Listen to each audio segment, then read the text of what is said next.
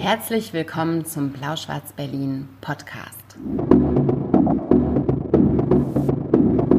Wir sind Maria und Ludwig und heute reden wir wieder über unsere letzten Lektüren. Sehr verehrte Damen und Herren, herzlich willkommen zu ähm, Folge 18 der letzten Lektüren. Wir sind volljährig. Das fühlt sich sehr, sehr besonders an, oder? Ja. Es ist Zeit zu trinken. Endlich Deswegen dürfen wir Weißwein trinken. Was gibt's einen heute? Oberkircher Winzer Grauer Burgunder Qualitätswein aus Baden habe ich ausgesucht für unseren 18. Geburtstag. Wer uns kennt, weiß, dass Grauburgunder Genau. so ziemlich das Mittel unserer Wahl ist. Erzeugerabfüllung, also Ähm. reife Grauburgunder Trauben, wie wir.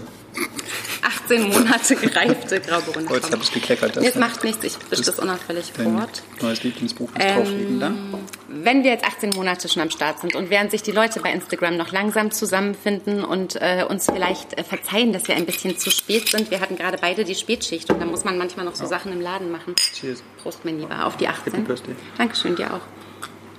Jetzt kannst du endlich Mm. machen, was du willst. I wish. Ähm, nutze ich kurz die Gelegenheit, um nochmal zu erzählen. Also, wir sind Ludwig und Maria. Seit 18 Monaten machen wir einmal im Monat diesen Literaturpodcast. Ähm, entstanden ist der aber, und das ist vielleicht ähm, Schon über zwei Jahre ja, ja, genau, das viel Wichtigere, aus dieser Idee, dass wir bei Instagram schon ganz, ganz lange monatlich über unsere letzten Lektüren sprechen. Und deswegen ist es vielleicht auch der einzige deutschsprachige Literaturpodcast, dem man zugucken kann. Der einzige deutschsprachige Literaturpodcast der Welt dem man zugucken das kann. Wenn wir also in diesem Podcast, und es gibt ja immer wieder auch so Steigerungen und es hören uns mehr Leute als klar. beim letzten Mal. Und die fragen vielleicht auch sich, warum zeigen die im Podcast was, warum sagen die, könnt ihr das sehen? Dann liegt das daran, dass wir das bei Instagram live streamen. Und ähm, vor anderthalb Jahren haben wir bei diesen Livestreams gedacht, schade, dass das dann nach 24 Stunden weg ist. Und dann haben wir wenigstens die Tonspur gerettet. Und der letzte Lektüren-Podcast Und da habe ich ein Tontechnikstudium gemacht und seitdem Und du wirst auch immer besser. Ja, und ich glaube, wenn wir so aufs Zweijährige zugehen, dann gibt es weder Geräusper noch meine Is, noch das Flaschenknallen, wenn wir völlig verzweifelt nicht einer Meinung sind. Auf dein Wohl. Cheers auf deins. Was sich auch etabliert hat, das sage ich fast jedes Mal, ist, dass wir immer mit Lyrik beginnen. Und dann machen wir im Wechsel. Wir haben uns jetzt auf zwei Bücher beschränkt, aber was wir auch schon versprechen Mhm. zwei können, krasse zwei krasse jeweils Also, diesmal. Richtig fettes Holz. Ja. Richtig fette. Und Sachbücher sind dabei. Haltet euch Ei, richtig ei, fest, ei. zieht euch die Hosen richtig hoch. Ähm, Ich hasse Hosen. ich auch. Aber was noch wichtiger ist, ich will, dass wir das ankündigen, sonst machen wir das nicht. Es wird in diesem Jahr eine Folge 13 geben. Da wird es ein Best-of geben. Und wir werden äh, eine Minute ich erfahre pro das Buch. jetzt auch gerade. Genau, Äh, wir machen ein, ein ja. Buch-Speed-Dating. Haben wir beschlossen. Wir legen hier jeder 30 Bücher hin und reden eine Stunde lang, eine, jeder eine Minute pro Buch oder so ähnlich. Ich dachte 20 und Genau. dann 10 und 10 Ja. Mhm. und dazwischen trinken wir und ihr könnt mit anstoßen. Beste, beste Bücher des Jahres. Ja, das wird krass. Prost darauf. Aber die besten, ich will auch die schlechtesten. Ja, Ja, die okay. be bewegendsten in beide Richtungen. Was haben wir gesagt? Die besten Gurken und die schlimmsten Melonen oder andersrum. Die größten Gurken und die. Schönsten Melonen. Jetzt haben wir schon dreimal angestoßen und es liegt noch kein Buch auf dem Tisch. Lyrik. Na, los. Mit Lyrik geht es los. Äh, ja, und zwar habe ich ein Buch mit einem besonders schönen Cover rausgesucht. Von Nora Gomringer, Gottes Anbieterin. Nicht Anbeterin, sondern Gottes Anbieterin. Und Für die Podcast-Hörerin musst du sagen, was, was wir sehen. genau, es ist praktisch, man sieht, wenn man drauf guckt, eigentlich sich selbst verspiegelt mit zwei Armen von einem, von einem Insekt, wahrscheinlich einer Gottesanbeterin. Und dieses geniale Cover hat Zara Teller entworfen. Also finde ich wirklich außergewöhnlich gut gelungen. Finde ich eines der schönsten Cover, die in dem großartigen Verlag Wolland und Quist bisher erschienen sind. In dem großartigen Verlag Wolland und Quist sind auch schon acht andere Gedichte. Acht? Acht, ja, du lachst. Ich Äh, wollte gerade sagen, die Gedicht- haben Monopol auf Nora Gomringer. Gedichtbände äh, erschienen. Das ist der neunte und vielleicht kennt ihr auch Nora Gomringer, die hat nämlich vor drei Jahren, vier Jahren schon mittlerweile, glaube ich, mh, Wird den Bachmann-Preis gewonnen. Den Äh, berühmten. 2015, vor fünf Jahren. Genau. Sie leitet die Villa Concordia in Bamberg. Auch das werden vielleicht einige von euch wissen, die es nicht tun, tun es jetzt. Ähm, genau, und in Gottesanbieterin äh, hat, hat sie Gedichte geschrieben, die sich alle ein bisschen um das Jenseits drehen. Das mhm. steht wirklich da. Ich wundere mich, ich habe das immer als Gottesanbeterin ja, gelesen. Ich habe auch nicht einmal mhm. mich, mich hinterfragt, ob es ja. Anbieterin heißt. Es tut mir so leid, ja, Nora. Genau, sie bietet sich dem Gott an mhm. und zwar auf so eine sehr atheistische Art und Weise. Sie ist ja auch die Tochter von diesem anderen Gomringer, Eugen Gomringer. Mit diesem Haus äh, und diesem genau, Spruch, ihr und, wisst, ja, googelt und, das. Und ähm, ich glaube, sie hat auch eine ziemlich religiöse, also zumindest hat Religion auch schon in ihrer ganzen Biografie immer eine Rolle gespielt, aber auch eher in so einer Art skeptischen mhm. Distanz. Und auch das äh, arbeitet sie in diesen Gedichten, die jetzt in den letzten Jahren so zu diesem Thema erschienen sind, ähm, oder die sie dazu geschrieben hat, äh, so ein bisschen auf. Und es geht immer um sowas auch Jenseitiges, um sowas Übernatürliches und auch so ein, das, ähm, den Übergang von Leben zu Tod. Und da habe ich zwei sehr, sehr schöne Gedichte rausgesucht. Ich darf zwei, oder? Ja, wir ich finde bei, also bei Nora nehmen wir werden auch mal. immer besser, da kann man auch zwei. Genau. Die wird es jetzt mal vertonen. Vertonen, performen. Und zwar das erste heißt, das ist fies, weil Nora Gomringer ist auch so eine Slam-Poetin und so eine Spoken-Word-Artistin. Also die kann es ungefähr eine Million Mal besser als ich. Und wenn ihr euch das Buch kauft, da ist hinten auch eine CD drin, wo sie alle einspricht, diese ähm, also ich es lohnt will jetzt sich leider sehr, in, aber versuch es ich trotzdem. Ich will gar nicht mit ihr konkurrieren, aber ich werde ein schlechter Epigone sein. Ähm, ging einer zur Arbeit. Ging er zur Arbeit, hob den Stift, setzte ihn an, holte weit aus, zog einen Strich. Bei der Arbeit zog er einen Strich. Auf freiem Blickfeld stand er mit seinen Hosenbeinen im Wind, den Füßen im Jetzt. Ging er zur Arbeit, saß mit den Kollegen, besprach sich mit denen, die auch auf diesem Feld mit dem Blick ins Freie, mit diesem Verschmitzten, den sie dir als Minirock auslegen, YX, wenn dem du, keine Frage, eben für Beute gehalten wirst. Wissen doch alle, die gehen zur Arbeit, dass sie darin umkommen können, in diesem Hier und Jetzt, wenn sie den Stift heben. Ging einer zur Arbeit, gingen alle zur Arbeit, kamen zwei, die die Menschen, die Blätter, die Spuren radierten, waren zwei, die so alt sind wie ich, mit Füßen in einem anderen Jetzt, in genau diesem Hier. Ging einer zur Arbeit, hob einen Stift, ist dafür umgekommen. Je suis Charlie, 2015. Ganz gut, ne? Das Ende ist sehr, sehr mhm, krass. Das macht immer so. Weil es dann. Mhm. Die haben einfach nur einen Stift mhm. gehoben und dann zum Schluss tot. Ja, aber du verstehst das auch erst, wenn du Je suis Charlie verstehst. Ja, ich habe es vorher auch nicht geklickt. Ja. Ne? Wobei man, also dass man in Arbeit umkommt, okay. Ja. Mhm. Ich meine, diese Minenarbeiter in, wo war das jetzt, Myanmar mhm. oder sowas, sind auch bei der Arbeit umgekommen. Deswegen, deswegen weiß man es lange nicht, aber es gibt dann mit diesen, ja. Mhm. Okay. Leider. Und das andere, was ich ausgesucht habe, wir haben noch vor einiger Zeit über Laszlo Földeny gesprochen. Ähm, die Trauer, Melancholie. Lob der Melancholie, ja. was ich so großartig fand. Und ich glaube, ich kann mich nicht erinnern, aber ich habe auch kurz, ne? ja genau, darüber gesprochen, dass er über die Peter Zumthor Feldkapelle geschrieben hat. Jetzt denkst du, ah, diese Peter Zumthor Feldkapelle von in der, eine Glocke. in der äh, Eifel, ja, ganz berühmtes äh, Gebäude. Doch, irgendwas. Und er hat wirklich fantastisch über dieses Gebäude geschrieben. Das ist großartig. Und da habe ich mich natürlich sehr gefreut, als ich in diesem Gedichtband einen Text von Nora gefunden habe. Zu dieser Peter zum Tor Des Architekten zum Tor Bruder Klaus Kapelle. Genau. Bin ganz ohr. Gehst in die Eifel, gehst auf ein Feld, da steht ein Fels. Ein Block, ein Werk, weißt nicht zu deuten. Gehst nachher ran, streckst deine Glieder zu verstehen. Ist da ein Einlass? Ist innen das Dunkel? Ist der Boden das Feld? Ist dein Stehen ein Schwanken? Tastet die Hand? Raue Wände? Teilt sich das Heilige durch dein Betrachten deinen Sinnen mit? Wirst Teil eines Wandelns, bist Teil eines Wunderns, wirst, wirst, wirst, weit über dich hinaus. Das macht dieses Gebäude mit dir. Da denkst du. Und sie hat daraus ein Gedicht gemacht. Was, das was ist bei dem ersten Gedicht eigentlich dieser Gottesbezug und die Arbeit? Ich naja, die haben ja Allahu Akbar währenddessen geschrien, oder? Ah, ja. Das war ja schon auch.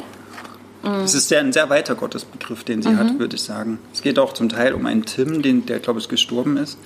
Äh, der, der, also der gestorben ist und dem sie dann in den Gedichten so.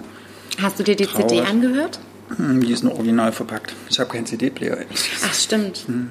Aber wenn ihr noch überlegt, ob ihr Nora Gomringer hören wollt, dann ähm, also darf man das sagen, aber bei YouTube könnte man Nora Gomringer und der Tisch eingeben. Und dann liest sie ihr Gedicht Der Tisch. Und dann muss jedes Mal. Mal weinen. Und guck mal das Bild hier. Hier ist ein Bild, da sieht man erst auf den dritten Blick. Das sind Organe, oder? Das ist eine Maus. Also eine zerlegte. Hm. Das ist die Niere. Ja, nee, das, das kann nicht sein. Doch. Das ist ja eine Riesenmaus. Ja, oder eine Ratte oder sowas.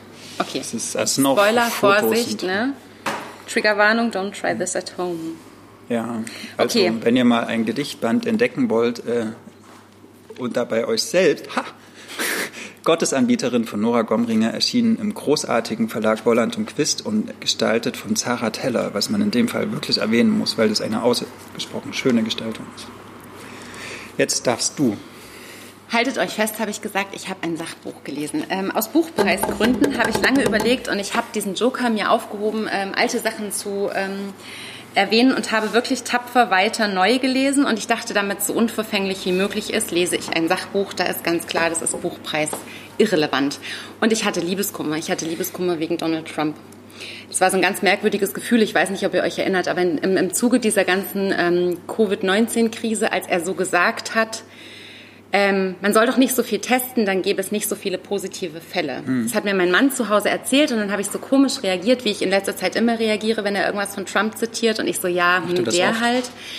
Der regt sich oft über ihn auf und erzählt mir das und ich werde dann so kalt und sag ja, hm, aber es ist ja Trump so. Mhm. Und dann habe ich plötzlich so eine Erkenntnis gehabt und habe so gedacht, ja, es ist aber ein ganz großes Problem dass ich so sage, ja, aber das ist ja Trump, das ist ja ein Blödmann, das musst du ja nicht ernst nehmen, weil ich in dem Moment völlig vergesse Super. oder für mich hm? so versuche, das wegzuschieben von mir, dass er einer der, also wenn nicht der mächtigste Mann der internationalen Politik ist und habe gedacht, ich kann ähm, das nicht weiter so vor mir wegschieben und immer so denken, ach, jetzt wird er bald abgewählt oder es wird jemand Neues gewählt, weil ähm, gerade diese Corona-Situation gerade führt vermutlich eher dazu, dass er wiedergewählt wird. Und ähm, ich dachte, es ist eine der wenigen Sachen, die ich hier in meiner kleinen Position tun kann, mich zumindest intensiv damit auseinandersetzen, mhm. was das für einer ist.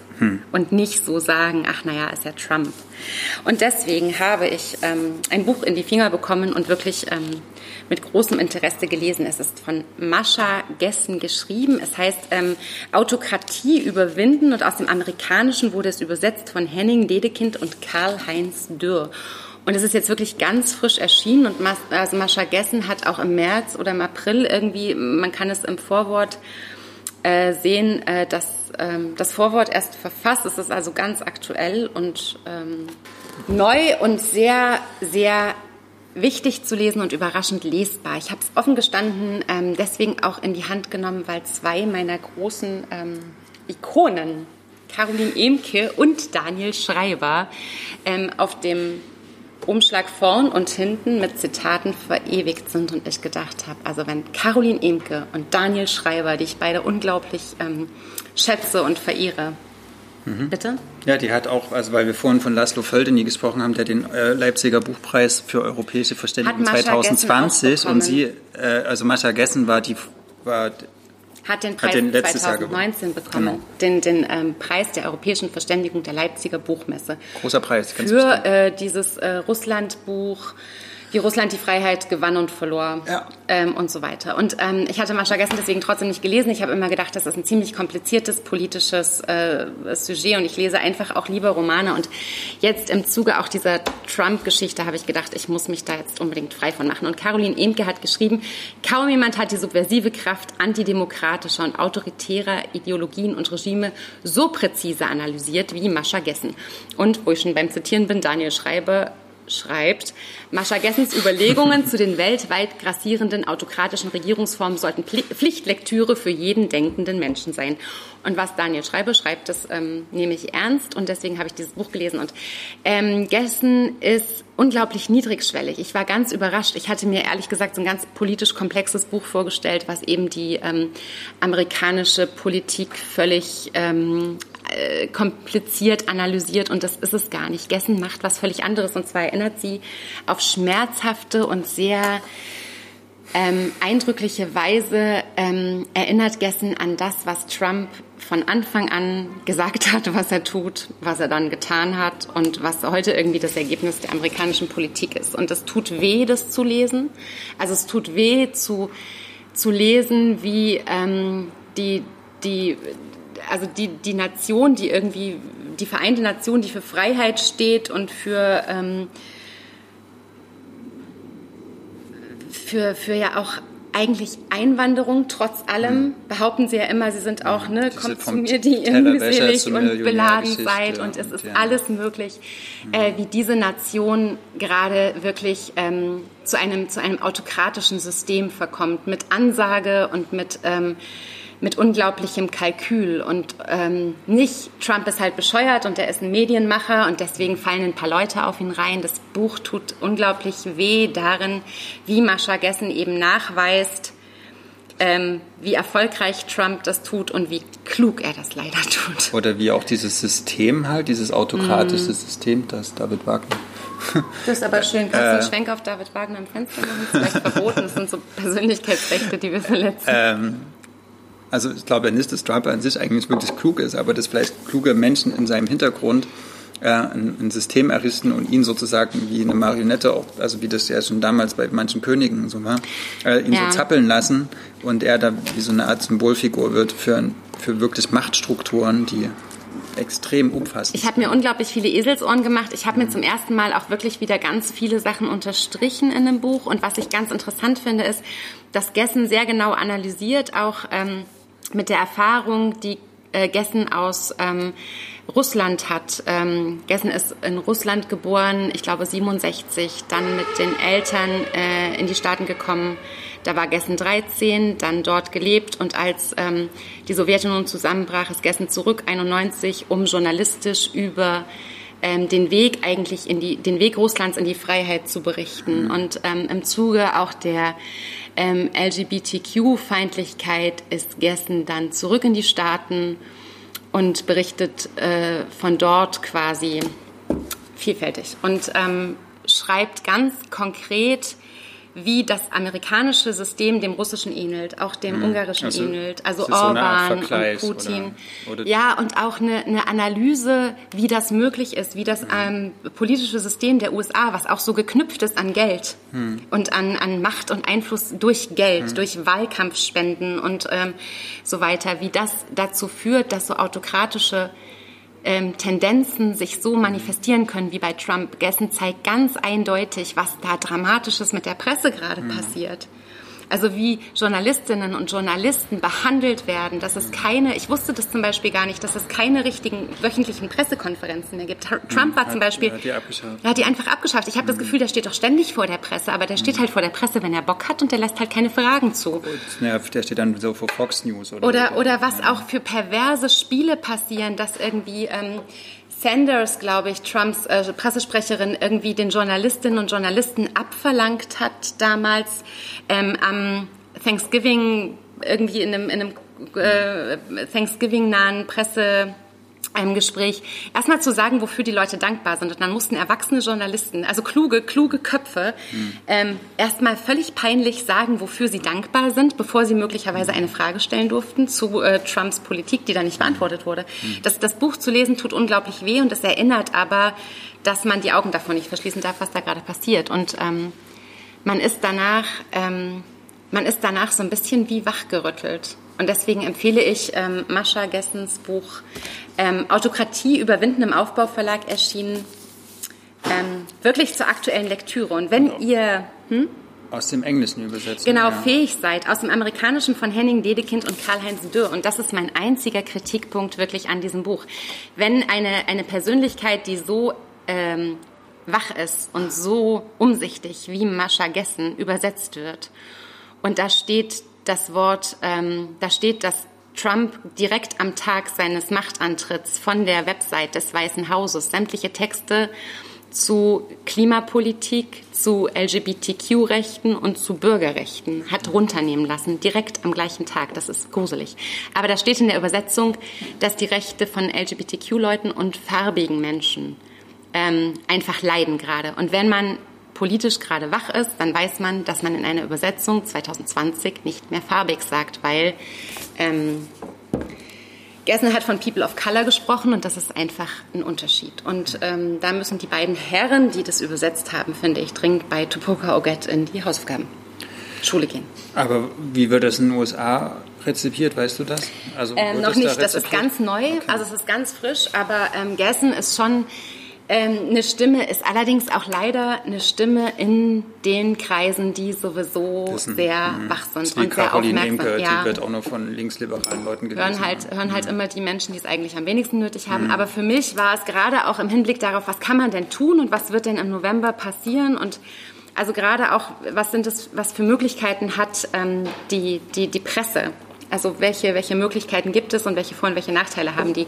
Das hat Gessen, finde ich, sehr interessant analysiert. In Autokratie überwinden im Aufbauverlag erschienen und ähm, für irre, also sehr, sehr leicht lesbar. Überraschend. Ich werde jetzt öfter Sachbücher lesen. Ich bin vorgenommen. Gute Überleitung. Zu deinem ich, Sachbuch? Ich finde eh, dass, äh, lass ruhig die Pfund stehen. Ja. Mhm.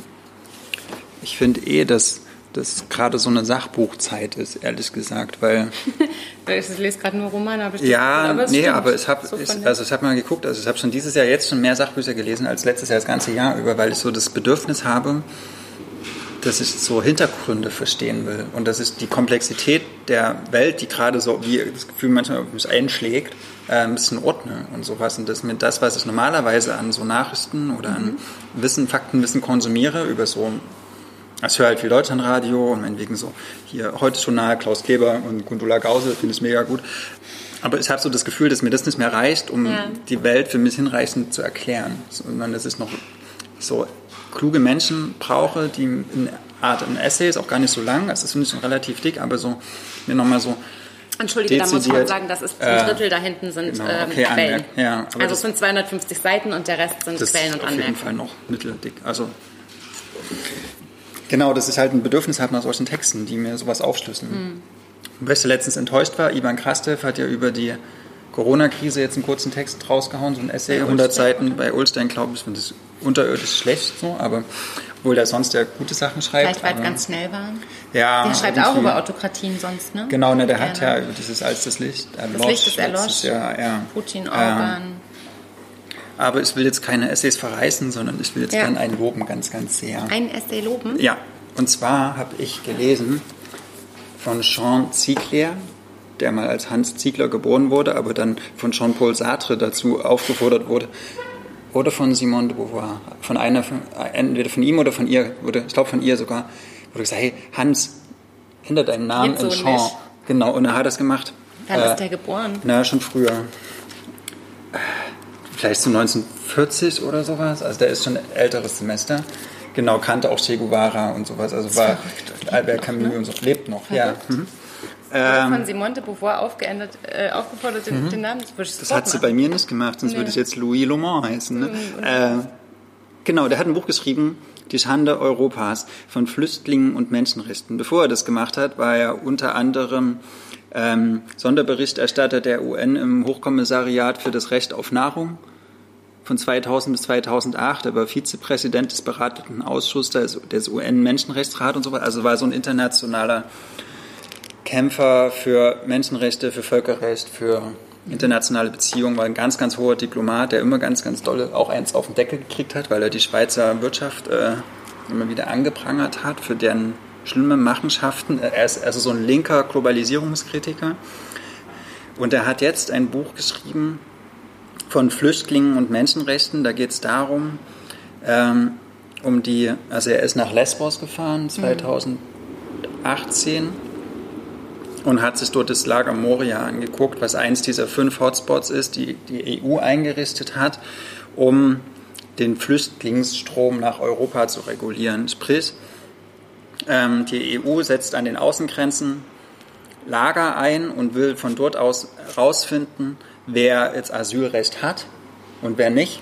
Es gibt zum Beispiel Menschen, die aus Syrien kommen, haben in der Regel Asylrecht, weil sie aus dem Kriegsgebiet kommen. Das heißt, sie sind laut UN-Menschenrechtscharta ähm, anerkannte Flüchtlinge, Menschen, die aus Afghanistan kommen und Hunger haben oder aus dem Südsudan und irgendwie vor Hungersnöten fliehen, haben kein Asylrecht in der EU, werden zurückgeschickt. Und die EU gibt Millionen, die gibt es, sagt Ziegler alles, gibt eigentlich Milliarden aus, ähm, um diese Menschen, die in Europa Schutz suchen, dort an diesen Grenzen festzuhalten. Und Ziegler macht jetzt was ziemlich Cooles, mhm. oder was, also finde ich extrem Interessantes, weil er, er schreibt erstmal so von ganz persönlichen Erlebnissen. Also er sagt, ich gehe da hin, ich beschreibe, wie das dort aussieht, ähm, ich lerne die und die Personen kennen, die entweder da in der griechischen Regierung oder da als die, die Chefs von diesem Lager oder Ärzte oder sowas. Also geht immer von sehr konkreten Personen aus ähm, und sagt, was die so für Möglichkeiten haben zu handeln und auch für Probleme oder manchmal auch für sehr, sehr unkluge Entscheidungen treffen. Und dann geht er weiter, also von was wirklich Konkretem, er ist total drin in diesem Lager und fühlt so, wie dreckig das ist, wie kalt es ist, also wie die Menschen im Winter irgendwie auf der bloßen Erde im Schlamm schlafen, weil es da eigentlich viel zu wenig gibt. Die Lager sind 4000 Leute ausgelegt, da leben aber 18.000 Leute in Moria. Ähm, genau, und dann ähm, schließt er das kurz und sagt, okay, es gibt diese, diese internationalen Abkommen, meinetwegen hat die EU an, oder die ähm, wurde in Europa 1948 schon die, die UN-Menschenrechtskonvention äh, unterschrieben und 51 die, die Genfer Konvention zu, zu, zum Schutz von Flüchtlingen und sowas. Und dann listet er das alles auf. Also es stehen auch ein paar Paragraphen drin, die, die er dann wiederum nutzt, um sie mit dem aktuellen politischen Agieren der EU ähm, zu vergleichen. Und dann sagt er zum Beispiel, ja, es gibt ähm, eine Organisation, also er wurde mittlerweile aufgelöst, glaube ich, Frontex, hm. ähm, die dafür entwickelt oder die gedacht wurde, um halt ähm, diese Außengrenze zu schützen. Und das heißt, ähm, das sind Boote, die wie Kriegsschiffe sind. Auf diesen Schiffen sind keine Ärzte oder Ärztinnen, schreibt der, oder irgendwie Krankenpflegekräfte oder so, sondern das sind Soldaten und, und PolizistInnen.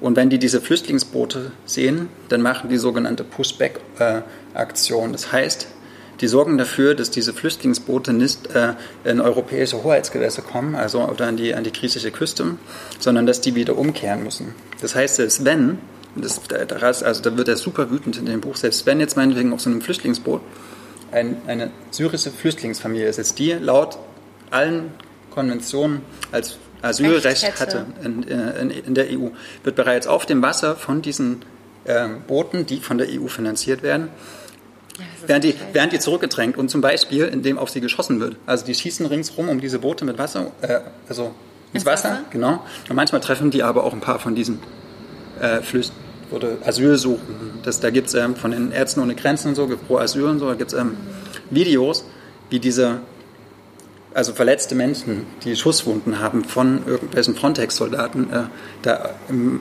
Meer treiben oder ähm, dann doch irgendwie nach Lesbos gekommen sind. Und aber viele werden halt auch einfach zurückgedrängt und die müssen dann wieder in die Türkei. Das finde ich auch, das finde es super empörend, was er schreibt. Ähm, dann kommen die zurück in die Türkei und wir wissen ja alle, dass nach 2015 Angela Merkel, ähm, ich muss ein bisschen gegen Angela Merkel schimpfen, ähm, die haben diesen Türkei-Deal und das hat sie eigentlich alleine durchgedrückt. Das war kein EU-Ding, sondern ähm, das hat sie so sich alleine ausgedacht und dann gegen die, oder in der kompletten EU so als als den Deal verkauft, mit dem zurzeit so gelebt wird. Und zwar kriegt die Türkei von der EU Geld, damit alle Flüchtlinge zurückgehalten werden von der, von der Türkei. Also die, Egal auf genau. Weise. Und und nein, die EU darf alle zurückschicken, das machen sie halt auf dem Wasser, sagt so, nee, ihr kommt aus dem Sudan, ihr dürft nicht. Ähm, und jeder, der zurückgeschickt wird, dafür darf die Türkei einen syrischen Flüchtling nach Europa schicken. Ähm, und das klappt so halb gut. Mhm. Also sieht man ja, wie viele kommen, es sind nicht so super viele. Mhm. Und die Türkei kriegt dafür irgendwie, also ich glaube, fünf oder sechs Milliarden Dollar schon dafür bekommen. Und was macht die Türkei damit? Das ist halt das Krasse. Ähm, die nutzt die, dieses Geld nicht etwa, um irgendwie Flüchtlingslager an der türkischen Grenze zu bauen, so an der mhm. am Mittelmeer, ne? Thema Sondern, ach, das ist so krass. Die Türkei hat an der Grenze zu Syrien eine 750 Kilometer lange Mauer gebaut mit dem Geld der EU mit Selbstschussanlagen. Das heißt, wenn man dieser Mauer ein Stück, also wenn man dieser Mauer nahe kommt, auf eine gewisse Entfernung, gibt es so Lautsprecher, die sagen, sie, sie betreten jetzt einen, einen Sektor mit einer Selbstschutzanlage. Wenn man noch näher kommt, gibt es Maschinengewehre, ohne dass da irgendein Mensch dahinter ist, mit einem Laser und dann wird man erschossen. Das hat Erdogan mit dem Geld der EU gemacht und die EU heißt das. So. Genau. Und was machen wir oder was macht die EU? Sie bezahlt halt sowas wie diese Frontex-Mission äh, oder die griechische Küstenwache, die türkische Küstenwache, ähm, die italienische Küstenwache, die halt dafür sorgen, dass diese Flüchtlinge gar nicht erst bis nach, bis nach Lesbos kommen in diese Lager. Und wenn sie dort sind, bleiben sie dort für zwei, drei, vier Jahre, obwohl sie eigentlich nur drei Monate bleiben sollen. Genau, und er, er schildert es aber auf so eine ganz direkte Art und man kann halt extrem gut nachvollziehen, was halt die EU oder was diese großen Organisationen falsch oder richtig machen oder wer auf welcher Seite steht. Zum Beispiel, dass die UN halt ganz viel kämpft und dass aber die Menschen in Brüssel an den entscheidenden Stellen, zum Beispiel Waffenhändler, zum Beispiel ähm, Niebel, der letzte Entwicklungshilfeminister von Deutschland, mhm. äh, der ist halt jetzt ein Waffenlobbyist und der verkauft mhm. dann meinetwegen an die, an die Türken oder so selbst die, Ja, also es ist halt irre. Und sagt so. er auch, was hilft? Also ist zum Beispiel jetzt Sea-Watch, erzählt er irgendwie über, über, über was man tun könnte? Also wenn man das gelesen mhm. hat, will man ja wahrscheinlich aktiv werden. Das ist ja oft bei solchen Büchern, die einen ja. so empören. So. Also der sagt ein paar ganz klare Sachen, die es auch sofort unterschreiben würde. Ähm, erstmal, dass ein Hungerflüchtling ein Flüchtling ist, ja. der ein Recht auf Asyl hat. Da gab es an einer Stelle, warte mal, ein ganz einfacher Satz. Ähm, für einen verfolgten Menschen gibt es keinen illegalen Grenzübertritt. Hm. Zack, Punkt. Hm. So, und, und also jemand, der den Weg auf sich nimmt, durch, auch durch die Sahelzone und in Libyen irgendwie landet oder durch die Türkei geht und in Moria landet. Jemand, der das macht, äh, macht das nicht, der, weil er denkt, genau, der denkt nicht, ah ja, er kann ja einen größeren BMW fahren als in mhm. Afghanistan, sondern er wird einfach in, in dem Land, wo er herkommt oder sie herkommt, äh, mit dem Leben bedroht. Und, und er schilderte auch so ein paar Fälle, wie irgendwie zehnjähr, ein zehnjähriges Junge, die, die, Eltern beide erschossen, die große Schwester erschossen, die zwei kleinen Brüder erschossen und er geht halt alleine auf so ein Boot. Hm. Sowas. Und das gibt es ganz viel in Moria. Also und Leute, die dort sind. Das ist ein ganz dünnes Buch, oder? Total. Ich bin ganz also, entsetzt ja, gerade, wie ähm, ist? Ja, 130 Seiten. Übrigens hm. übersetzt von Heiner Kober aus dem Französischen. Und ja, er sagt zum Beispiel, dass Hungerflüchtlinge äh, unbedingt Asylrecht haben sollten ja. und es wird in Zukunft, glaube ich, noch viel mehr. Ähm, er sagt, dass Frontex abgeschafft werden soll und diese ganzen Gelder, die darin hineinfließen, die europäischen Außengrenzen zu schützen, eigentlich dafür benutzt werden können. Und das sind Milliarden. Ne? Die mhm. könnten auch einfach dafür genutzt werden, diesen Menschen, wenn irgendwo auf der Welt ein kleines Container hinzustellen, wo die erstmal leben können. So, mhm. ne? Das Geld wird einfach nur für militärische Dinge ausgegeben, die aber auch zum Schutz der, oder zum Einhalten der Menschenrechte genutzt werden können. Ähm, was sagt er noch? Frontex abschaffen, genau diese Lager sofort auflösen. Moria muss aufgelöst werden. Das ist, Moria ist ein reiner Verstoß gegen die Gibt es da Versuche, konstruktive, außer den Graffitis, die ich so unterwegs sehe? Dieses Leave No One Behind. Ja, genau. und dieses Evacuate Moria Now. Also genau. das ist ja auch in Berlin irgendwie... Ähm, es gibt halt einen starken zivilgesellschaftlichen Druck, ja. der wird auch größer. Bitte das? Ähm, ja, ja. Okay. Also auch so äh, ja, Organisationen wie äh, Pro Asyl kämpfen da ja auch sehr dafür. Oder mhm. die Seebrücke und sowas. Ähm, übrigens, Sascha Stani sammelt auch viel dafür. Ja, er ähm, hat eine Benefizlesung gemacht dafür, ja. ne, für die Seebrücke.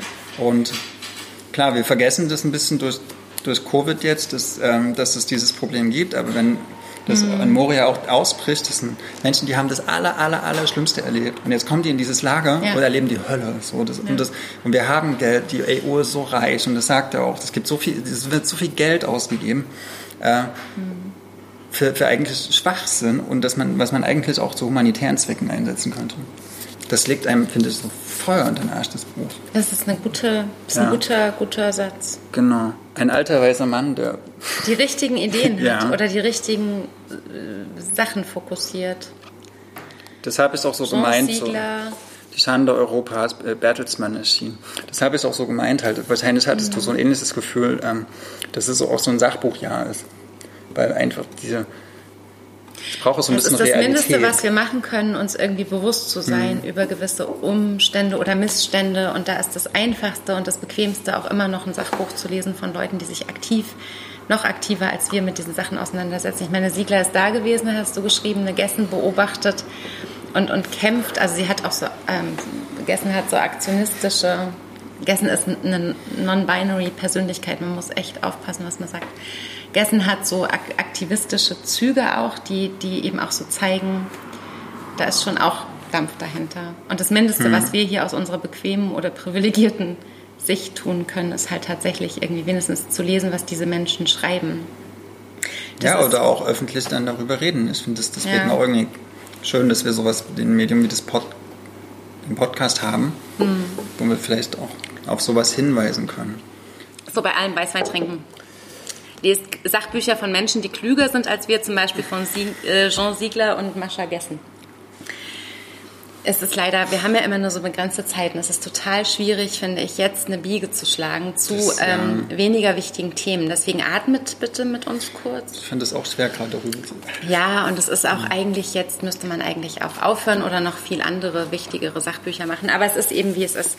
Ähm, ich muss kurz über ähm, doch was anderes reden, weil sonst äh, kommen wir ja auch nicht weiter. Ähm, ich hatte auch, was ich noch hatte ähm, in den letzten Wochen, war ein ganz merkwürdiges Gefühl zu meinem Lesen durch diese Buchpreis-Juryarbeit. Und wenn ich zu Hause bin und ähm, wach bin und ich versuche zu Hause viel wach zu sein, dann ist die Zeit zwischen 1 Uhr nachts, ähm, also von, von morgens um 7 bis 1 Uhr nachts und ich bin zu Hause, dann ist es die Zeit, in der ich klassischerweise gerade lesen muss.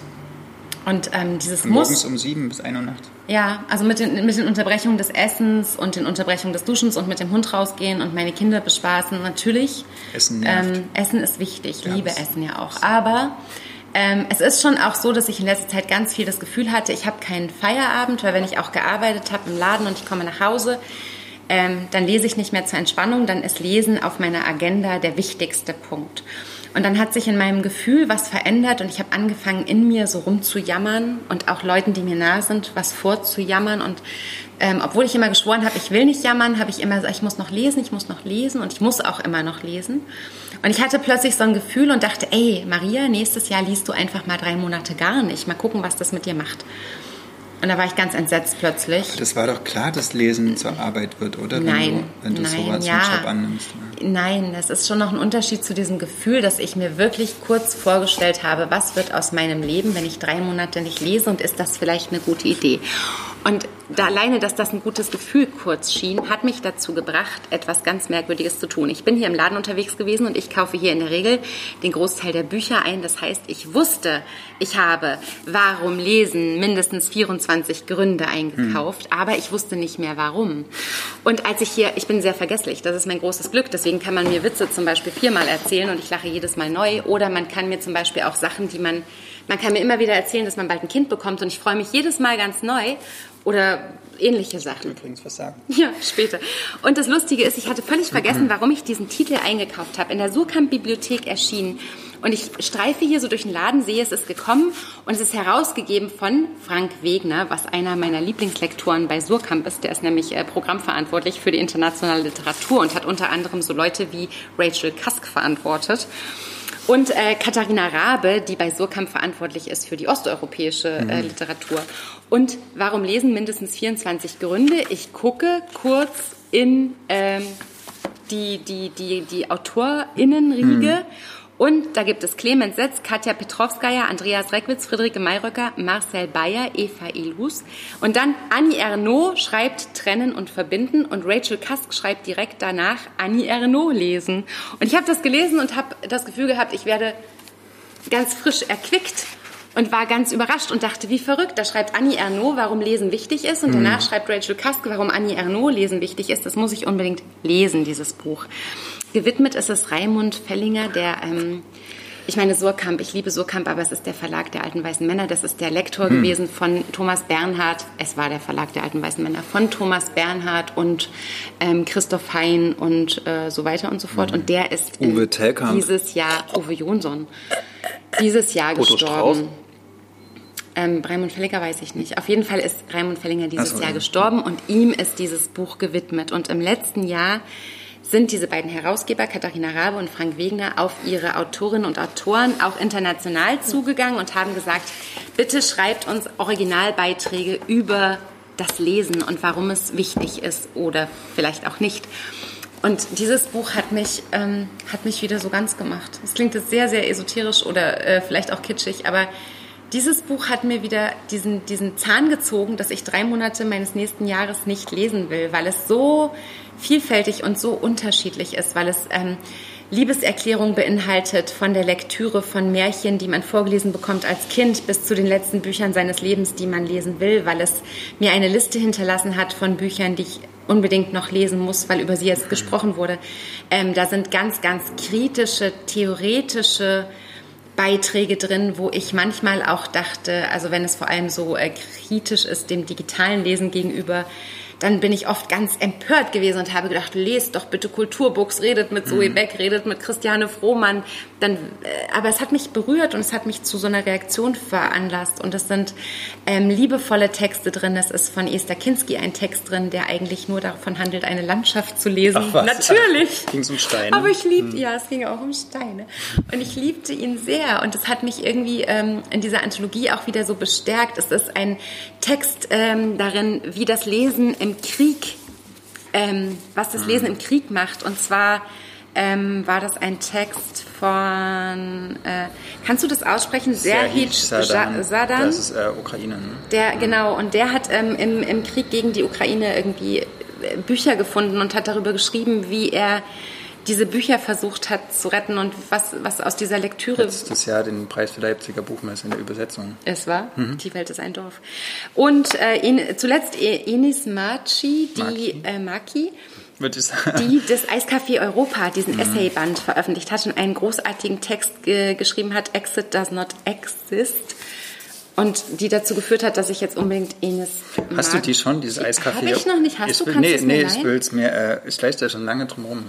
Ich äh, kauf das, das mal und ja. dann leist du es mir mal, weil mhm. die, die, die will ich unbedingt lesen. Und ähm, das ist so ein äh, super gutes Buch, wenn man verschiedene, auch theoretische Leute lesen will. Zum Beispiel würde ich mir im Leben kein Buch von ähm, zum Beispiel äh, Joas hier, Hans Joas kaufen. Sibylle Levitscharow wollte ich total bescheuert finden. Ich finde diesen Text leider total gut. Sibylle mhm. Levitscharow ist der schreckliche nee, die hat, ähm, die hat, also die Mensch, hat, okay. der gesagt hat, dass ähm, nicht äh, die, körperlich geborene Menschen Halbwesen sind oder sowas. Also der über nee, Transmenschen wittert, äh, wettert. Das, ähm, Menschen, die nicht äh, auf natürlichem Weg gezeugt wurden, sind Halb- und Halbwesen. Halbwesen. Sie hat sich dafür ja. entschuldigt, muss man fairerweise auch sagen. Trotzdem Aber weißt du, was ich großartig fand? Hartmut Rosa. Hm, ich würde toll. im Leben eigentlich nicht gerne von Hartmut Rosa lesen, weil ich immer der Sachen finde, die wichtiger sind. Der ist so brillant. Ja, und leider hat Hartmut Rosa, weißt du, was er gelobt hat? Meine Shusha Bank, schlafen werden wir später, hat er gelesen das und findet es Gedicht, ja, ja, ja, und er liebt es. Und ich liebe jetzt Hartmut Rosa, weil er Shusha Banks trutschiges Buch genauso geliebt hat wie ich. Und ich war ganz verliebt in ihn und sie. Und Aber der ist auch ein bisschen verkitscht, finde ich manchmal. Der, ja, hat, ja, der, der, der ist doch, der ist, jetzt, der, der hat, der, der hat sowas rosa Wölkchen verträumt ist manchmal in er hat auch, Metaphern. Ja, mhm. er hat einige Kitschbücher gelesen mhm. und er hat aber mit einer Offenheit darüber geschrieben und einer einer Ehrlichkeit, die beeindruckend ist. Und, ähm, über Schneeflocken schreibe, denke ich mir so, ja, gestrickt einen Schal. es, ist, es ist ein Buch, was dazu führt, dass man ein, ein, eine Liste neben sich legt mit äh, Titeln oder zum Beispiel Märchen. Also ich will jetzt Haufs Märchen nochmal lesen. Das wäre mir im Leben Das kalte Herz. Nee. Ja, ähm, der Khalid Storch vor allem. brutal. Ja, und es gibt aber Menschen, und es, es wird natürlich viel über die alten Russen gesprochen und viel über Männer auch, aber trotzdem ist es ein Buch, was sich als Geschenk und als Liebeserklärung und auch so Wiederliebeserklärung an das Lesen unbedingt eignet. Ähm, jetzt zum 70. Geburtstag, herzlichen Glückwunsch, Surkamp erschienen. Warum lesen? Mindestens 24 Gründe. Herausgegeben von Frank Wegner und Katharina Rabe. Und was mir auch gefällt, Sie haben es schön gemacht, also Bibliothek Surkamp mhm. sowieso, Sie haben hinten von jeder Person ein, äh, eine kleine Biografie zumindest angefügt. Sie haben ordentliche Anmerkungen, Sie haben unter jede Übersetzung geschrieben, wer sie übersetzt hat ähm, sind, schon, sind schon einfach Profis bei Sokamp. Und wenn ihr ein Geschenk für einen bibliophilen Menschen sucht oder jemanden, der es werden will oder euch selber nochmal davon überzeugen wollt, warum wir das hier tun, was wir tun und warum Lesen nichts ist, von dem man drei Monate Pause haben kann in seiner begrenzten Zeit. Wenn man lange Zeit. keine Bücher liest, die einem das von sich aus begründen. Was ich auch gelesen habe, ist irgendwie, also wirklich ganz krasse Theoretiker, wo ich hinterher ganz stolz war. Joas war der eine, aber es gab noch einen. Habermas? Ja, genau, Habermas. Hm. Habe ich auch gedacht, ich kann nicht sagen, ich habe Habermas gelesen. Und was mir am besten gefallen hat, unter anderem war Nikolaus Mahler, Warum Comics lesen. Und ich schwöre, oh, schön, ja. Mahler ist so und so ein Scheiß heiß gescheiter Mensch. Also so, so blitzgescheit. Und ich schwöre, ich sage nie wieder Graphic Novels, weil ich weiß, dass sich alle ComiczeichnerInnen darüber maßlos aufregen, wenn man ein Comic als Graphic Novel bezeichnet. Und ich gelobe Besserung. Und ähm, alleine der Text von Nicolas Mahler ist all das Geld wert, was man für dieses Buch bezahlt. Das sind so um die 20 Euro. Und äh, gut angelegt. Warum lesen mindestens 24 Gründe?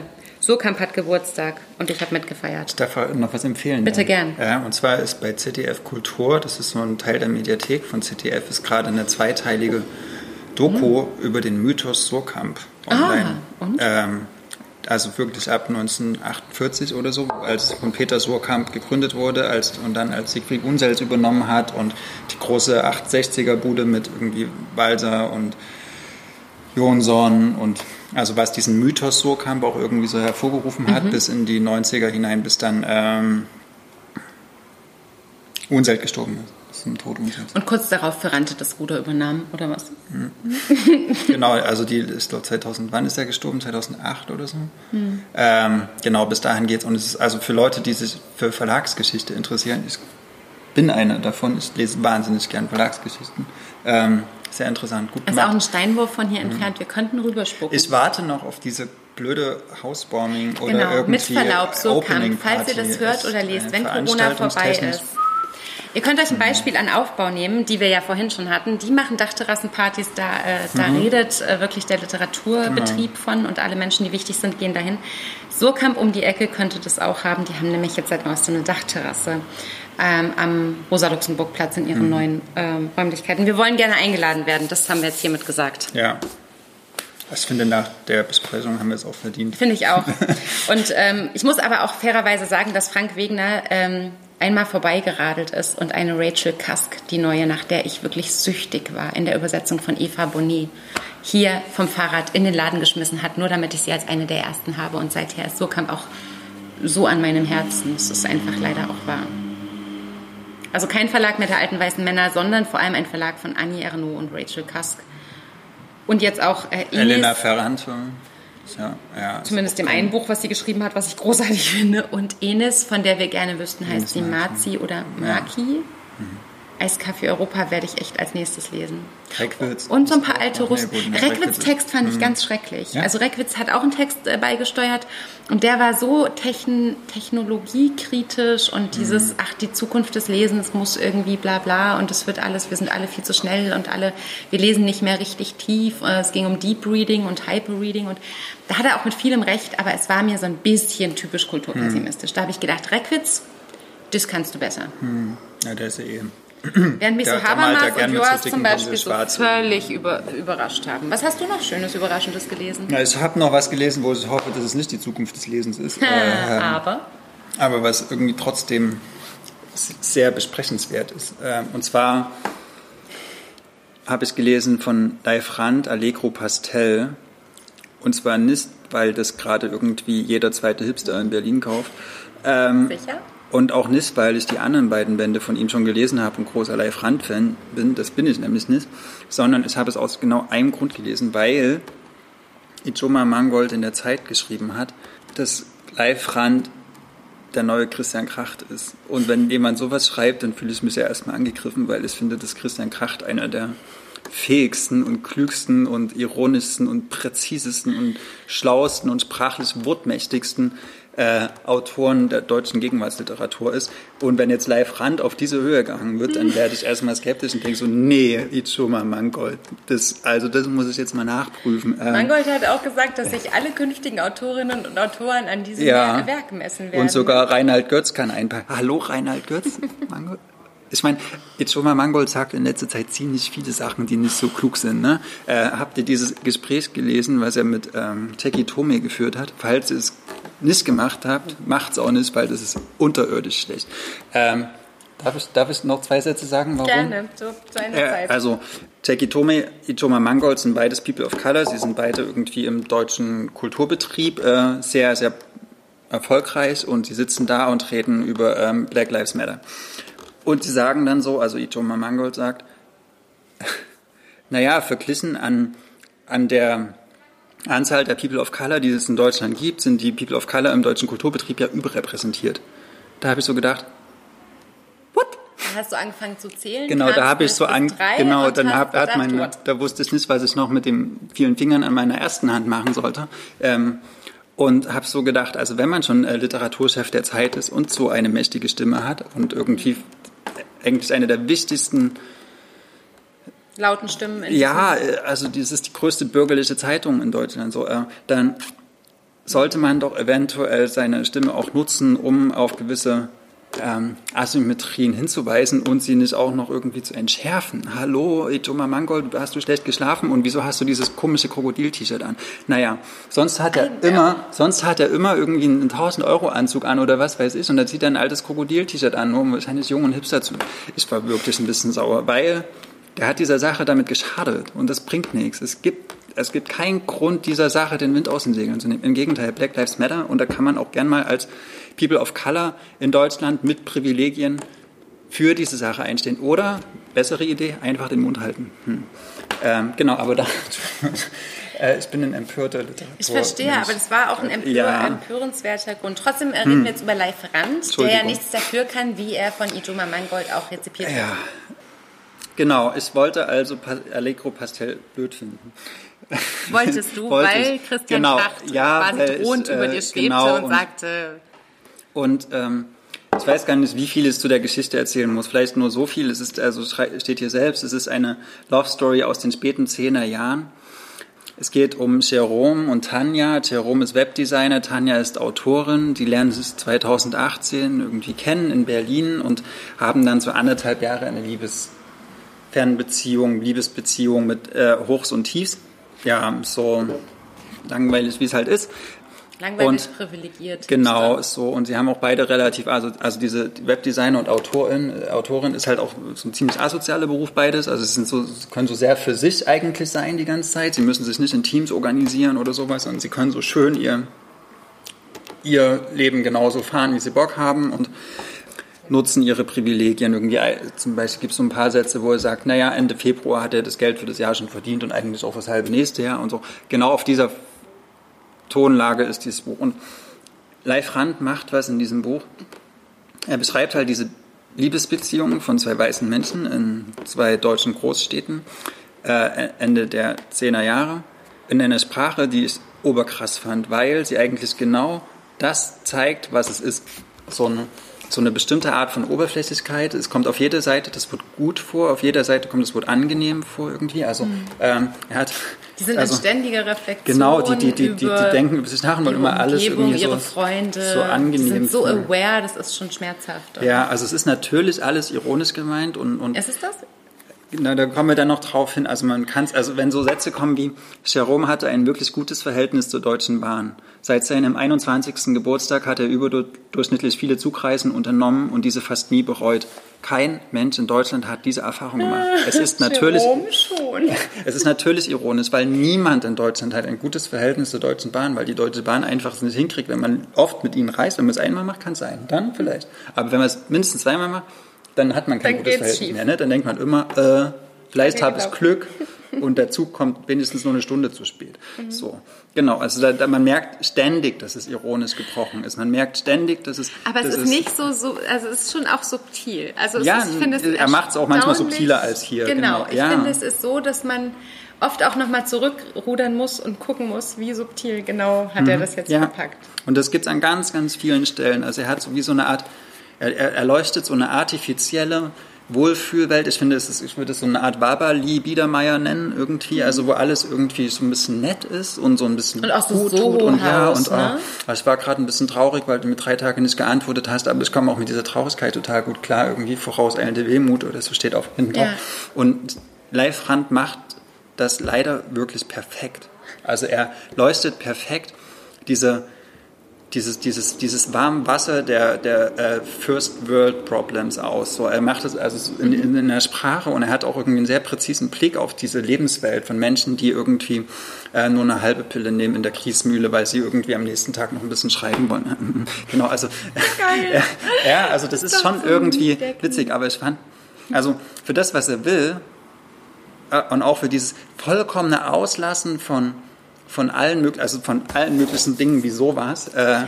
äh, Aber mit macht, Ansage. Macht, genau, mit Ansage macht er das eigentlich perfekt. Er macht es aber auf so eine pervers eklige Art, die schon wehtut. So, ne? Und ähm, das, das liest sich super flüssig und man will auch irgendwie wissen, wie es jetzt mit Tanja und Jerome weitergeht. Weil, also ich habe mich auch sehr wiedererkannt, muss ich sagen, weil er auch genau hinguckt auf diese auf unsere Generation irgendwie. Also er hat da schon einen genauen Blick und er weiß genau, er weiß genau, was, was vielleicht auch gerade so die Parameter sind, an dessen wir unsere Werte irgendwie auch äh, zumindest verhandeln, auch wie wir Silvesterpartys machen und, äh, und wer ist jetzt auf Koks und wer, keine Ahnung.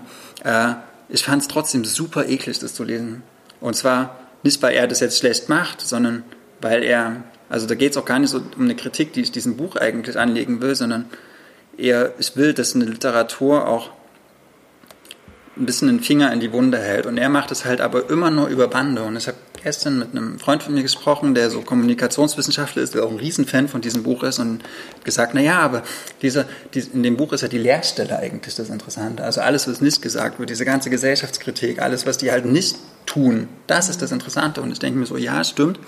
Aber jeder, der dieses Buch liest, füllt diese Leerstelle ja vielleicht auch anders. Mhm. Und viele füllen diese Leerstelle vielleicht auch gar nicht, weil sie die ganze Zeit nur äh, zwischen Badminton und, und Kriegsmühle hin und her rennen und überhaupt gar nicht dieses Reflexionsniveau von einen Achtung, Sean Ziegler äh, erreichen. Das ist fies, du darfst die Bücher nicht mal in nein, die Nähe Naja, aber doch, ich, ich finde, unsere Welt hat halt genau das. Und ich hoffe oder ich wünsche, dass, es, dass unser, unsere Literaturgeschichte nicht nur aus solchen Büchern besteht, auch wenn das in sich perfekt ist, weil er das, was er machen will, glaube ich, auf eine Art und Weise kann. Also er ist hochvirtuos. So. Mhm. Ne? Diese Dialoge, diese genauen Beobachtungen, wo auch viel ganz platt ist, finde ich. Also ganz viele Überlegungen, die habe ich auch schon 15 Mal gelesen. So. Aber mhm. äh, er, er macht es schon gut und er hat auch ganz viel subtilen Sprachwitz. Ne? Aber es könnte nie mehr als ein so ein Buch pro Jahr lesen. Was ich mich ja immer frage, ist, ich kenne Leif Rand überhaupt nicht, aber was ich mich immer frage, ist, tut er das mit Absicht? Will ja. er dich anwidern durch diese Perfektion, durch diese zwei ProtagonistInnen, die sich so selbst reflektieren, die sich so selbst ausloten, die auch so ein privilegiertes mhm. Leben haben und indem er dir das so erzählt, dass du nicht anders kannst, als es zu verstehen oder mitzugehen mhm. für die Zeit. Und es auch immer ein bisschen eklig finden. Will er ne? dich und es auch eklig finden oder dich auch äh, schämen vielleicht, ja? Will er, macht er das so mit Absicht? Er macht jeden Millimeter mit Absicht, glaube ich. Das, und das, ist halt, das ist halt auch, genau, ne? das ist auch das, was ich, was ich an ihm schätze, leider. Also, mhm. was ich zwar. Das ist so geil. Genau, du, ja. du schätzt mhm. es, aber du bedauerst mhm. es. So. Genau, er entwirft einen Bildschirmschoner das ist so, das ist ein großes Projekt, irgendwie, weil wie eine Lavalampe ist. Und ich denke so, mhm. ja, das ist ein, das bringt die Weltgeschichte super viel weiter. Aber Vielen genau, Dank für deine Hilfe. Ja, aber genau das ist es halt, was auch passiert. Das, mhm. Was ganz, ganz viele Leute, also gerade hier in Mitte, die irgendwie Wovon sich wissen, Generationen ernähren. In welcher so. Farbe sie ihre nächsten Balenciaga-Schuhe kaufen. Sie mhm. denken, ja, das sind diese, diese Probleme, die ihr habt. Aber leider ist das halt nicht die Welt. So. Und mhm. wenn eine Literatur, noch zwei Minuten, äh, halt Jerome fand, dass man in der Lage bleiben musste, ein Projekt so weit zu relativieren, bis es scheinbar egal war und nichts mehr davon abhing. Mhm. Ne? Das, das, eine, das, das, ist bitterböse. Das ist eine bitterböse, ein bitterböser Schlag in die Fresse. Es hat halt schon den Finger unserer, auf der Wunde, ohne ja. über die Bande zu gehen. Es hat genau. den Finger halt mhm. genau in der Wunde. Und die Frage ist halt, ich habe bisher nur mit Leuten geredet, die dieses Buch gelesen haben und die es genau die sich so rausreden mhm. konnten, die sagen konnten, sie verstehen es. Mhm. Was ich mich, was mich mega interessieren würde, wären Leute, also nur kurz würde ich mich mhm. das interessieren, mit Leuten zu sprechen über dieses Buch, die wirklich glauben, dass das ein guter Roman ist, weil mhm. es Genau, ja. weißt du? Mhm. Also die das Ironische daran ich kenne diese sehen, Bar in Frankfurt, wo es diesen leckeren Appleboy gibt. Und Appleboy. ja, so, ja. Empfiehlst du das Buch oder empfiehlst du es nicht? Nein, auf keinen Fall. Aber sollen die Leute es lesen oder sollen sie es nicht lesen? Noch eine Minute. Also ich finde Menschen, die mehr als 30 Bücher im Jahr lesen, wovon ja. 25 gute gutes, Romane gutes sind, Wort. die können das auf jeden Fall lesen. Aber die meisten Menschen, die das, glaube ich, und das ist ein Bestseller, die das gelesen haben, die lesen halt nur dieses Buch dieses Jahr. Und für die finde ich es hochgefährlich, weil die Welt ist so viel größer und die ist auch viel größer als der Leerraum, der da entsteht. Aber mhm. es, leider ist es in sich perfekt, muss ich auch sagen. Es ist äh, eine der spannendsten äh, Literaturüberlegungen, die man dieses Jahr vielleicht anstellen kann. Mehr können wir dazu nicht sagen. Mhm. Ansonsten sagen wir, lest Jean Siegler und Mascha Gessen. Danke fürs Zuhören. Folge 18. Vielen Dank. Bis bald. Das war der Podcast zu unseren letzten Lektüren. Wir sind Ludwig und Maria von Blau-Schwarz Berlin.